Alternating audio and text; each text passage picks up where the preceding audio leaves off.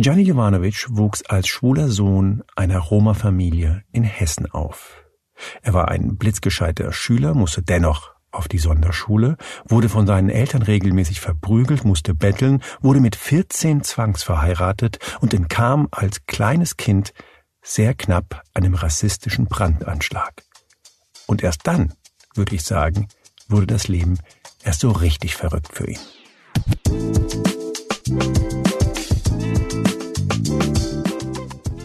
Hier ist Moreno Plus Eins. Mein Name ist Juan Moreno und das ist mein aufrichtiger Versuch, keinen Laber-Podcast zu machen. Heute spreche ich mit einem Mann, vor dem ich höchsten Respekt habe. Und das heißt nicht, dass ich immer seiner Meinung bin, aber ich bewundere ohne Frage die Kraft, die dieser Mann Tag für Tag beweist. Gianni Jovanovic ist Roma, geboren in Deutschland, schwul und mittlerweile Aktivist, der sich sowohl für die Belange von Sinti und Roma in Deutschland einsetzt, wie auch für die Rechte der LGBTQ-Community. Bekannt ist er vielen vielleicht als einer der Moderatoren der Sendung Drag Race Germany, einer queeren Unterhaltungsshow bei Paramount Plus. Und je länger ich mit ihm gesprochen habe, desto klarer wurde mir, von so einem Leben habe ich wirklich noch nie gehört. Eine kleine Anmerkung noch. Gianni Jovanovic hat ein Buch geschrieben. Es heißt Ich, ein Kind der kleinen Mehrheit. Werden ein paar kleine Passagen zu hören sein. Ich bin 45 Jahre alt. Ich gehöre der Gruppe der Romja und Sintize an, Roma und Sinti. Eine von mir aus genannte kleine Mehrheit, weil ich das Wort Minderheit nicht mag.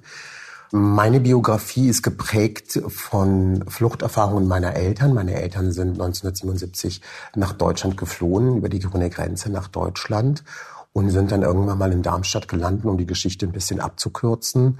Und dort sind dann sehr viele schlimme Dinge dann mit meiner Familie passiert. Hatten wir uns irgendwann einmal vorsichtig willkommen gefühlt, so war uns bald klar, in Darmstadt wollte man uns nicht. Ich war gerade vier Jahre alt, als die Männer der Familie ausgingen, um einen netten Abend zu verbringen. Die Frauen und Kinder blieben allein zu Hause und schliefen.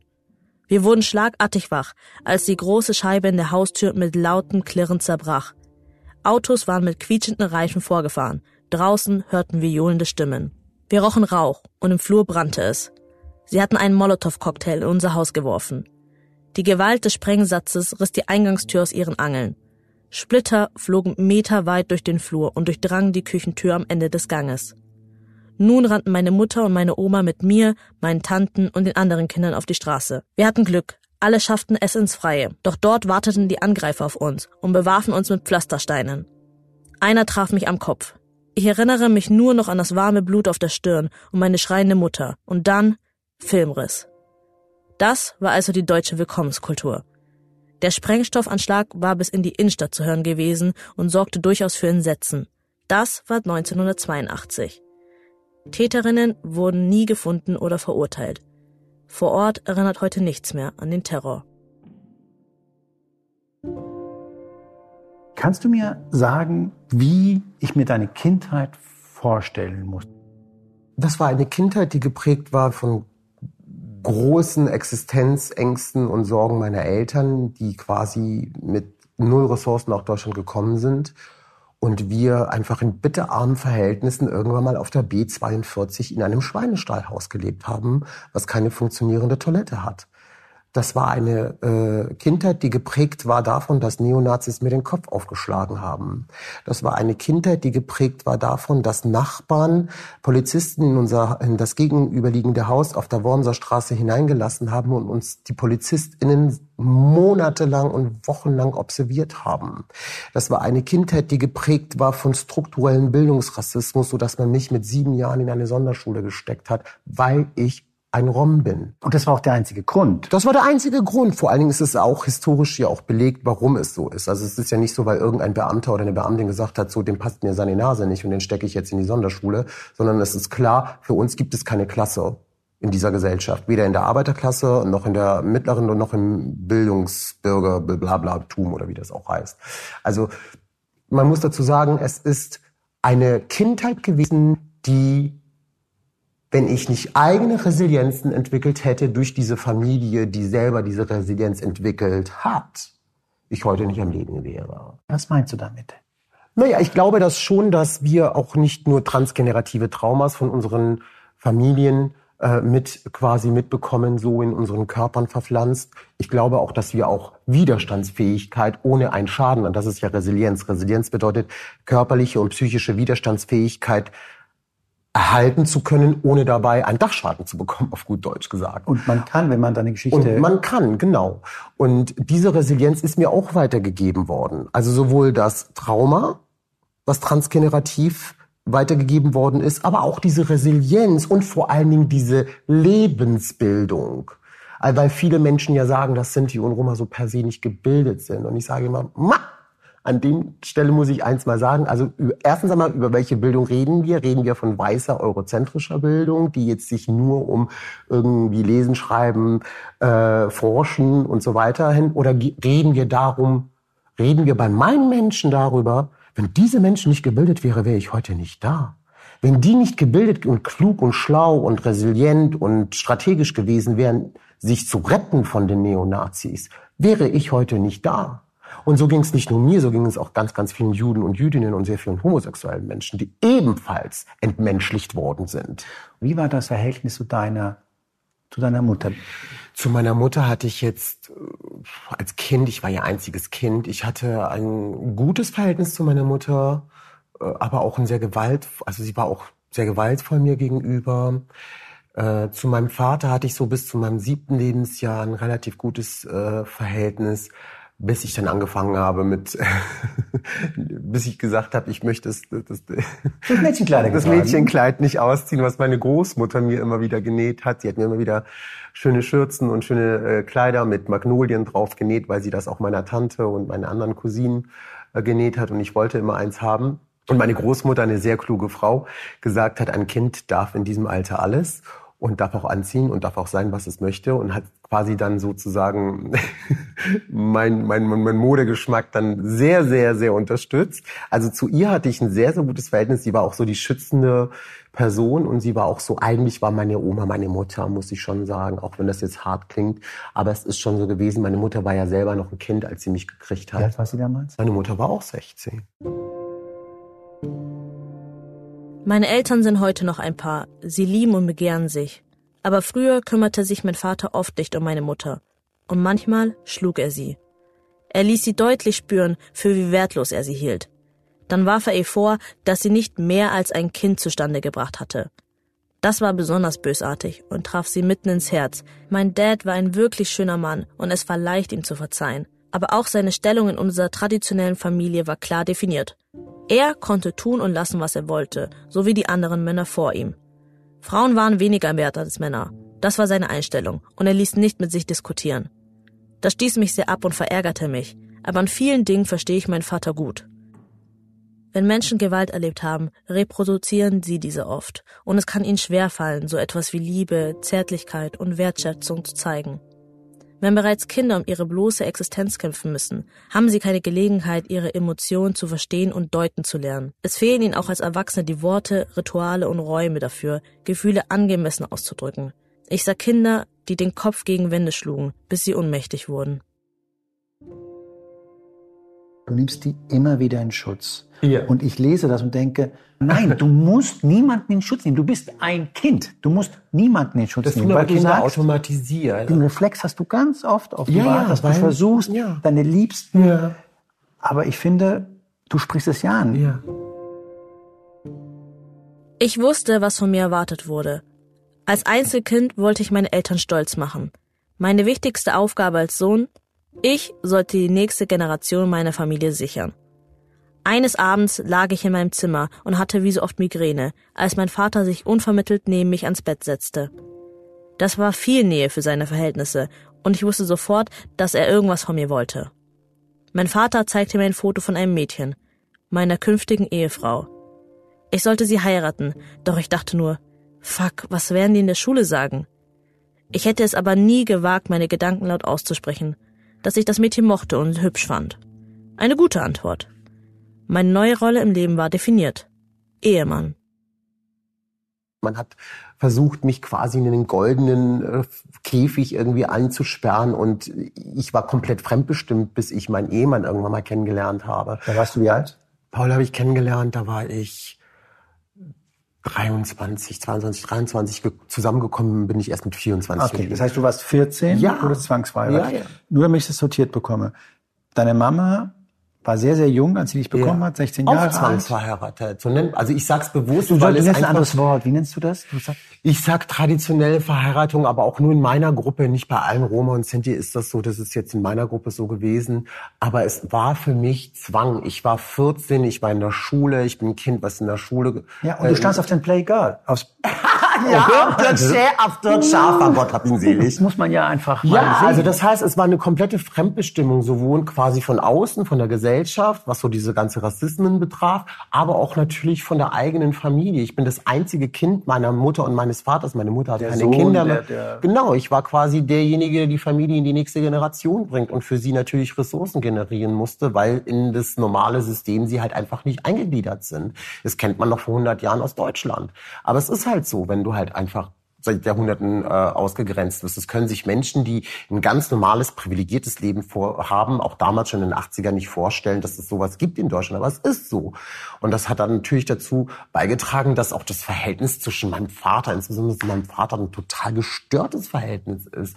Mein Vater ist ein total gestörter Mann und ich habe mit ihm auch nie wirklich eine Beziehung aufbauen können, so wie ich sie hätte braucht, um ihm vielleicht wirklich äh, noch mehr zu verzeihen. Was hat er denn gesagt, dass er zum ersten Mal gemerkt hat? Du hast es beschrieben, ich war nicht oft da, war viel unterwegs. Mhm. Was hat er denn gesagt, als er dich zum ersten Mal gesehen hat, dass du ein, ein Mädchenkleid trugst? Weil es ist ja nicht mich etwas... geschlagen. Mein Vater hat mich geschlagen, natürlich hat er mich. Und meine Mutter hat mich auch geschlagen, weil ich Kinder, weil ich irgendwann mal mit sechs, sieben, als es zur Schule losging, äh, nicht mehr äh, Mädchenklamotten äh, anziehen durfte. Meine Eltern waren 16 beide, als ich geboren worden bin. Die hatten äh, ganz an, die hatten auch vor allen Dingen auch überhaupt gar keine Referenz, wie ein schwuler Mann oder ein schwules Kind zu sein haben soll. Das, ich glaube, dass meine Eltern gedacht haben, das geht irgendwann mal weg. Wie alt warst du? 16, auch so. Du bist verheiratet mit ich glaub, 14 14. und mit 16 bin ich das erste Mal Vater geworden und mit 17 das zweite Das Mal. zweite Mal ein Sohn Mein Sohn, ja, und meine Tochter. und eine Tochter hast du bekommen. Genau. Ja. Und da hast du einfach das Doppelleben geführt, das viele Männer früher vor allem, jetzt immer noch, aber Männer geführt haben, dass die offiziell verheiratet waren und eigentlich verliebt waren in irgendeinen ja. anderen Mann. Ja, oder halt queer oder bi oder wie auch Oder wie immer. auch immer, sind, genau. Schwul sind, wie auch immer. Ja, ja, bei mir war es aber sehr früh und deshalb konnte ich sehr früh damit einfach auch schon lernen, wie ich mich quasi in den bestimmten Räumen, das ist so eine Art Code-Switching, ne? wie ich mich in bestimmten Räumen bewege, ich, dass ich tatsächlich schon die Ideologie dieser Menschen annehmen musste, um nicht selbst unterzugehen. Mit, äh, mit 16 hast du eine Ausbildung gemacht zum Zahnarzthelfer. Da kannst du ja auch nicht rumlaufen und sagen, äh, ich stehe eigentlich auf Männer zu der Naja, das Zeit. Erste, was ich nicht sagen konnte, ist, dass ich Roma bin. Das kommt ja schon dazu. Also Was hast du denn gesagt? ich komme aus Jugoslawien. Ach komm. Ja. In der Nähe von Bulgarien und Jugoslawien, deshalb sind wir so dunkel. Weil die Frage ist, ja, aber Serben, aber Jugoslawen sind doch gar nicht so dunkel wie du. Wieso bist du so dunkel? Ja, aber wir haben ein Grenzgebiet zwischen Bulgarien und Serbien kommen. Und das ist das, was ich als erstes von meiner Großmutter und von meiner Mutter, von meinem Vater, von allen, und das ist bis heute noch so, dass ganz, ganz viele Sinti und Roma einfach ihre äh, kulturelle Zugehörigkeit nicht sagen, weil sie halt genau wissen, dass sobald das gesagt wird, die Menschen sofort mit äh, rassistischen, äh, klischeehaften Denken, das ist ja beim Antisemitismus ja das Gleiche. Trafi Deutscher. Oh ja, Gott hab ihn selig. Trafi Deutscher. Ja. Ich garantiere dir, die meisten, die uns gerade hören, Ja. haben keine Ahnung, Dass er ein Sinto war. oder? Also ich kann mich nicht erinnern, dass er es jemals in der Öffentlichkeit gesagt hat. Ich weiß zum Beispiel bei Marianne Rosenberg, die ja auch eine Sinti-Za ist, die Tochter von Otto Rosenberg, einer der ersten überhaupt politischen Bürgerrechtler nach dem Holocaust, der das Ganze irgendwie hier in Deutschland nochmal aus der eigenen Perspektive sichtbar gemacht hat. Bei Marianne war es ja so, sie ist ja sehr, sehr früh in das Business reingefangen, mit 13, 14 oder so als Kind. Und ich gibt ein Interview, man, ich weiß nicht, wer das ist, ich bin mir nicht sicher, ob es Ilja Richter war oder irgendjemand, hat sie dann gefragt, äh, warum sie denn so dunkle Haare und so dunkle Augen hätte. Und dann hat sie irgendeinen Quatsch erzählt. Und das war, und dann in der Perspektive saß sie irgendwann mal so, ich glaube vor knapp zehn Jahren oder so mit ihrer Schwester Peter äh, Rosenberg in einem Interview und hat das dann, hat dann diese, genau diese Szene wurde dann eingespielt in diesem Talk und dann hat sie es beschrieben, dass sie gesagt hat, wir durften es nicht sagen.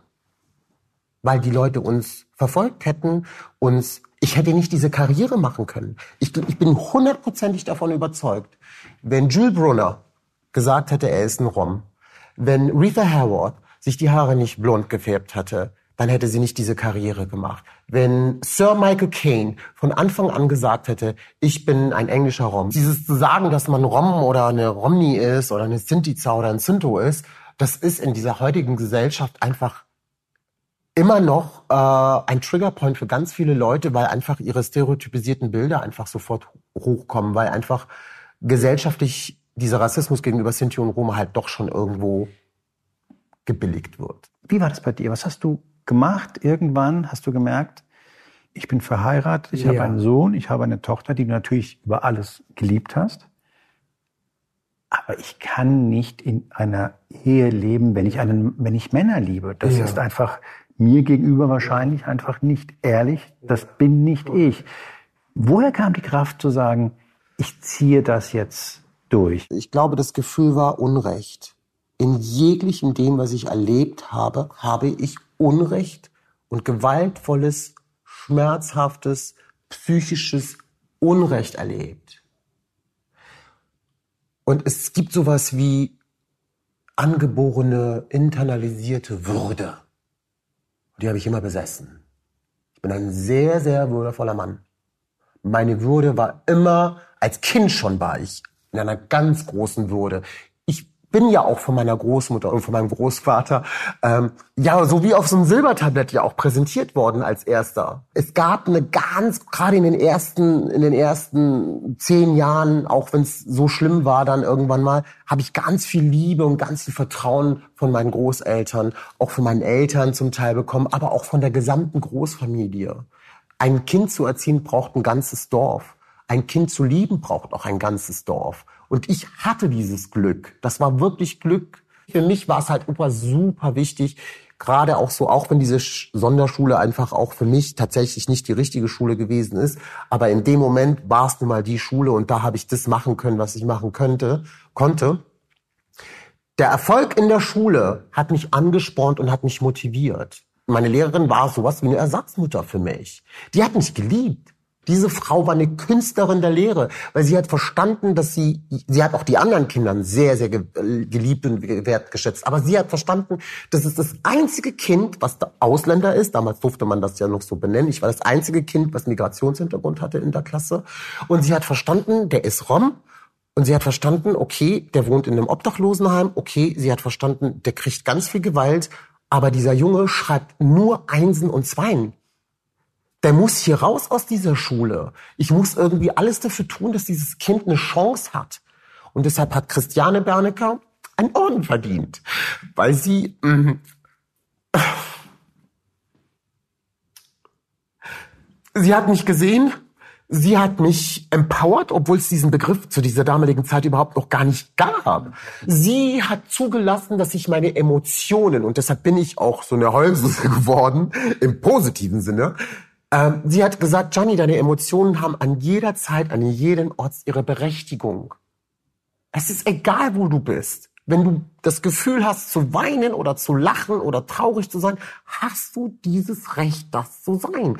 Im Gegenteil, in meiner Familie, gerade von meinem Vaterseite, hat man Emotionen, Weinen, Weichsein, ähm, das war schwul, das war nicht, das war feminin, das war nicht männlich, das war nicht viril. Das war falsch. Es war falsch, genau. Es war, es war beschämend, dass sein, sein, sein einziger Sohn, ja, da so eine geweich äh, gemachte, keine Ahnung, Kartoffelsalat ist.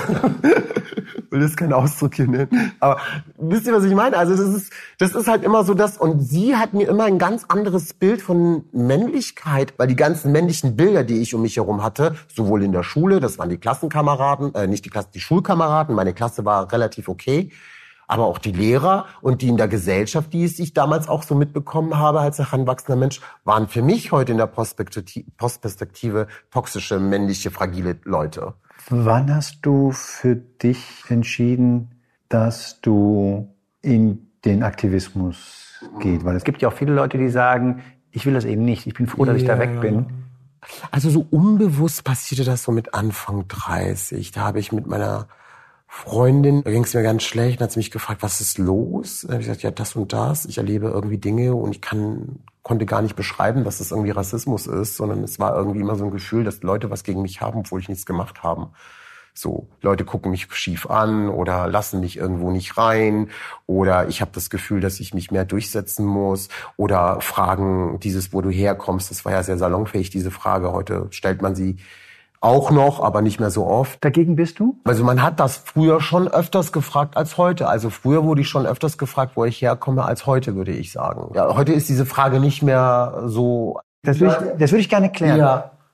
Also stört es dich, wenn jemand dich sieht und sagt, sag mal, wo, wo kommst du her? Also wenn du mich jetzt fragen würdest, als Juan, wo ich sehe, der Typ ist auf jeden Fall kein Allmann. Das ist, äh, das ist ein Südländer, das ist vielleicht sogar ein Türke, könnte auch ein Kurde sein, könnte ein Syrer sein. Könnt, wenn du mich jetzt fragen würdest, Gianni, woher kommst du her? Und wir sind mehr oder weniger im gleichen Alter, du bist vielleicht ein paar Jahre jünger oder älter als ich, dann kann ich mir, äh, dann äh, verstehe ich daraus, okay, der Bruder fragt mich, weil wahrscheinlich seine Eltern selber Migranten waren. Vielleicht bin, sind wir ja sogar aus dem, vielleicht kommen unsere Eltern aus dem Land zum Beispiel. Ich hätte ja auch Spanier sein können. Absolut. Ne? So, dann ist das was anderes. Wenn mich aber der Herbert von nebenan, den ich überhaupt nicht kenne, der weiß gelesen ist, in einem Moment, der total, also als Einstiegsfrage fragt, wo ich herkomme, finde ich die Frage nicht richtig. Finde ich die Frage unpassend, weil diese Frage suggeriert mir, was unterscheidet den Herbert und den Gianni. Wenn du das machst, dann ist es, was verbindet uns? Das war deshalb die Antwort. Vielleicht könnte es ja sein, dass unsere Eltern ja selber irgendwie aus dem gleichen. Ich habe nur Angst. Ich denke da wirklich viel drüber nach, weil ja. mir einige auch echt leid tun. Auf der einen Seite sagen wir, es ist eine Frage, die uns trennt. Du offenbar ja. merkst du, ich muss das fragen, weil ja. ich glaube, du bist anders.